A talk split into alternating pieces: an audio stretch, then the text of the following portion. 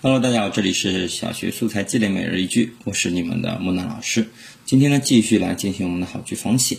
今天我们要描写的呢是和心灵有关的一个好句啊。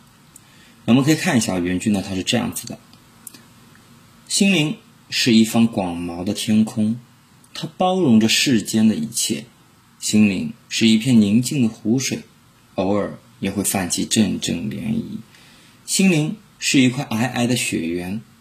辉映出一个缤纷的世界。好了，哎，这是一个排比句，但这个排比句呢，比以往我们所学的排比句呢要复杂的多了啊。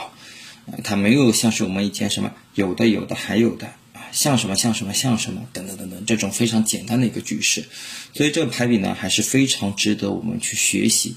呃，同时呢，对低年级来说，这个句子要去写好的话，也会有啊那么一点难度啊。我们不是从它的这个用词用句。出发去讲这个句子的难度，我们是从句子的本身的这个构造可以看出来，要写出这个句子，还是需要有一定哎良好的基础才能够把它写出来的。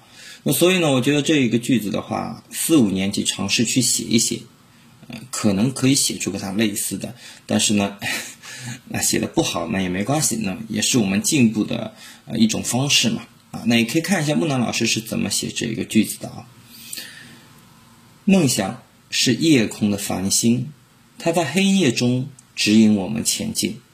梦想是冬天的暖炉，丝丝暖意鼓励着我们。梦想是清晨的露水，它清澈剔透又闪闪发光。哎，好了，木南老师已经完成我的仿写了啊。那么好，哎，今天的节目呢就到这里先结束了。最后呢，希望大家可以关注一下我的微信公众号“木南书院”。我呢会准备更多实用的知识送给大家。